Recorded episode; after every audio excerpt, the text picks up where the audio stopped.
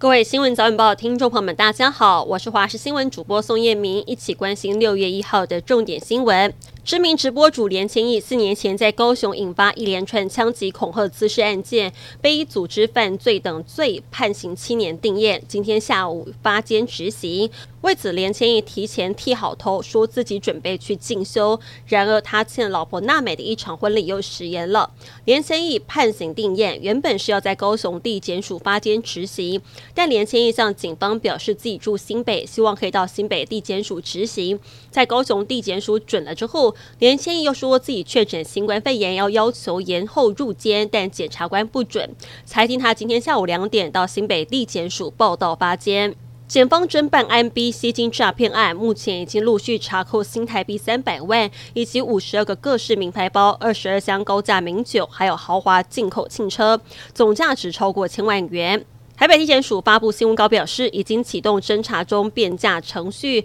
将委请行政执行署就部分查扣物品进行变价拍卖，以保障被害人权益。教育部体育署规划每年常态性发放每人五百元的青春动资券，十六岁到二十二岁的民众从今天开始可以到动资网登记领取，而高雄市政府也配合加码推出了方案。民众只要到运动中心消费满五百元，即可获得市价超过一千元的健身月卡，以及参加月月抽奖活动。另外，六月六号文化成年礼金也开放领取，十八到二十一岁青年只要拿起手机下载文化币 App，完成注册登记跟身份认证之后，便能领用价值一千两百元的成年礼金。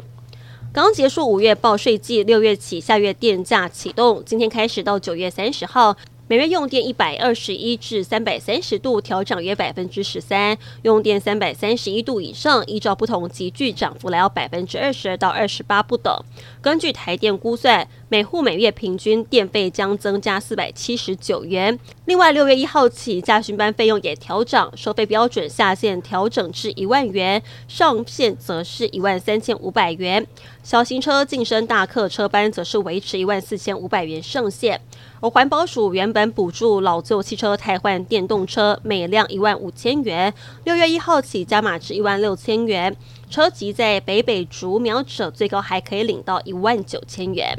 日韩两国关系最近快速回温，日本前首相菅义伟在昨天启程出发南韩，希望协助两国持续改善关系。他在中午前飞抵南韩首尔。根据日本 NHK 报道，这是菅义伟首次以跨党派团体日韩议员联盟会长身份访台。他在当地与南韩总统尹学会谈之后，也会跟南韩的议员联盟会长共进晚餐。另外，菅义伟也针对北韩发射卫星失败与相关人士交换意见。根据多家媒体报道，美国前副总统潘斯将投入二零二四年总统大选。报道引述消息人士说法，潘斯将在六月七号在爱荷华州的首府发布竞选影片跟发表演说，宣告投入明年美国总统大选。